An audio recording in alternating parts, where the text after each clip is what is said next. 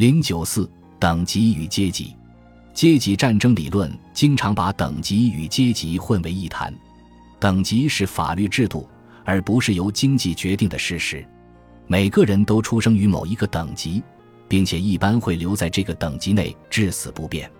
个人终生拥有等级成员的身份，即他是某个等级之一员的资格。一个人是主人还是农奴，是自由人还是奴隶，是地主还是被束缚于土地的农民，是贵族还是平民，不是因为他在经济生活中占有某种地位，而是因为他属于某个等级。诚然，和每一种社会制度一样，等级制说到底是来自于保护社会合作的需要。从这个意义上说，它在起源上是一种经济制度，但是。作为这种制度基础的社会理论，根本不同于自由主义理论，因为他把人类的合作仅仅设想为某些人的取和另一些人的予。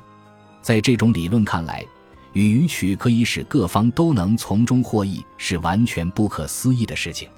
在后来的时代，由于从逐渐为世人所知的自由主义思想的角度看，等级制开始表现出非社会性和非正义性。为了替这种制度辩护。在较低等级的单方面义务的基础上，又为这种关系编造出一种造作的互惠因素：上层为下层提供保护、生计和土地的使用权等。然而，这种学说的存在本身就说明了等级意识形态已经开始衰败。在这种制度的鼎盛时期，上述思想是与它格格不入的。当时的等级关系就是赤裸裸的暴力关系。从等级制作出的最基本的区分，即自由人和非自由人的划分，即可清楚地看到这一点。奴隶把奴隶制视为自然，他听天由命，没有一息尚存，就不断地反抗或逃跑。这并不是因为他相信奴隶制是对主人和奴隶同样有利的正义制度，而不过是因为他不想因为反抗而丢掉性命。有人企图通过强调奴隶制的历史作用。来反驳有关征服和等级制的朴素观点。据说，当战斗中被俘的人变成了奴隶，而不是被杀死时，奴隶制标志着文明的进步。如果没有奴隶制，在所有的无主土地都得到利用之前，就不能形成一种实行劳动分工、把贸易同初级生产分离的社会，因为每个人都想成为自己土地的自由的主人。而不是加工别人生产的原料的没有土地的劳动者，更不愿意成为在别人土地上劳动的没有财产的劳动者。从这种观点来看，奴隶制度有其历史的合理性，因为如果不是劳动分工让一部分人过上悠闲的生活，无需像普通人那样为生计而烦恼，高级文明是不可想象的。只有那些用道德眼光研究历史的人。才会提出能否证明某种历史制度合理的问题。这种制度在历史中发生，这个事实表明它是由一些活跃的力量导致的。唯一能够科学的提出的问题是，这种制度是否履行了赋予它的功能。就此而言，答案是明确否定的。奴隶制没有为劳动分工开辟道路，恰恰相反，它阻塞了这条道路。在废除奴隶制度之前。有着高度发达的劳动分工的现代工业社会是不可能成长的，一直就存在着可供定居的闲置的无主土地，这并没有阻止专业贸易或雇佣劳动者阶级的兴起。无主土地首先要使其适于耕种，在有收获之前需要投入和改良，其肥沃程度往往不如已经用于耕种的土地，其地理位置则几乎总是更不如后者。生产资料私有制是劳动分工得以广泛发展的唯一必要的条件，对劳动者的奴役并非产生劳动分工所必须。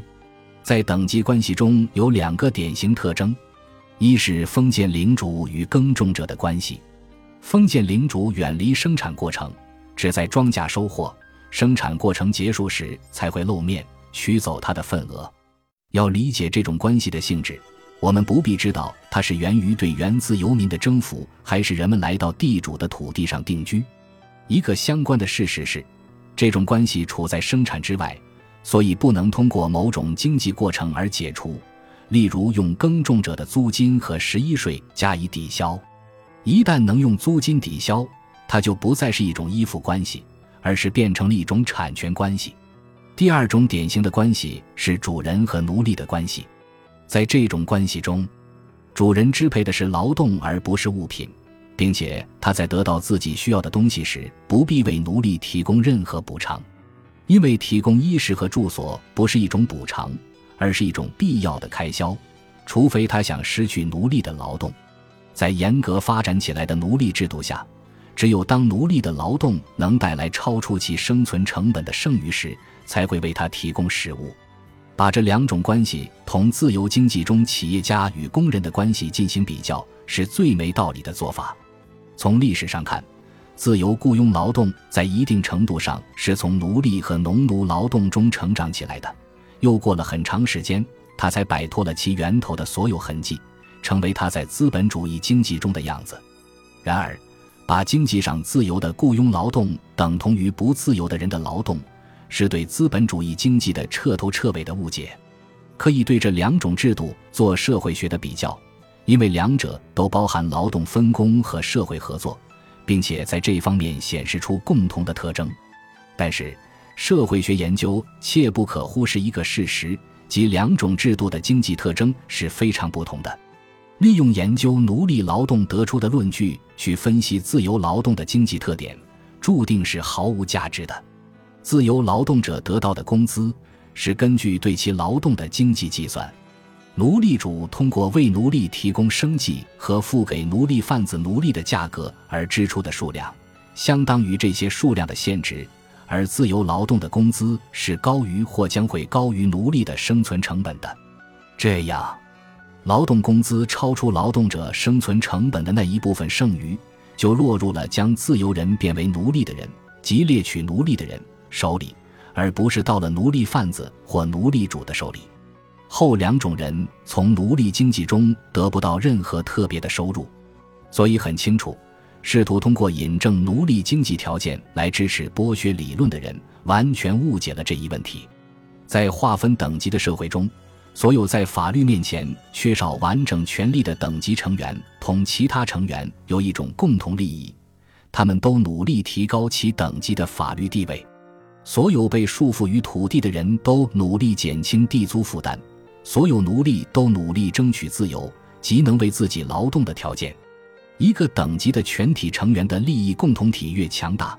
个人就越是没有能力将自己提高到该等级的法律范围之上。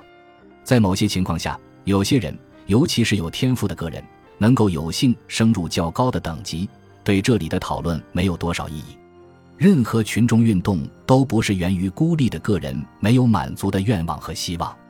特权等级为有才能者扫除障碍，并不是希望借以平息社会的不满，而是希望借以强化自身。只有当那些生前受阻的有天赋的个人发出暴力行动的呼吁。并且得到了心怀不满的广大阶层的响应时，他们才会变得具有危险性。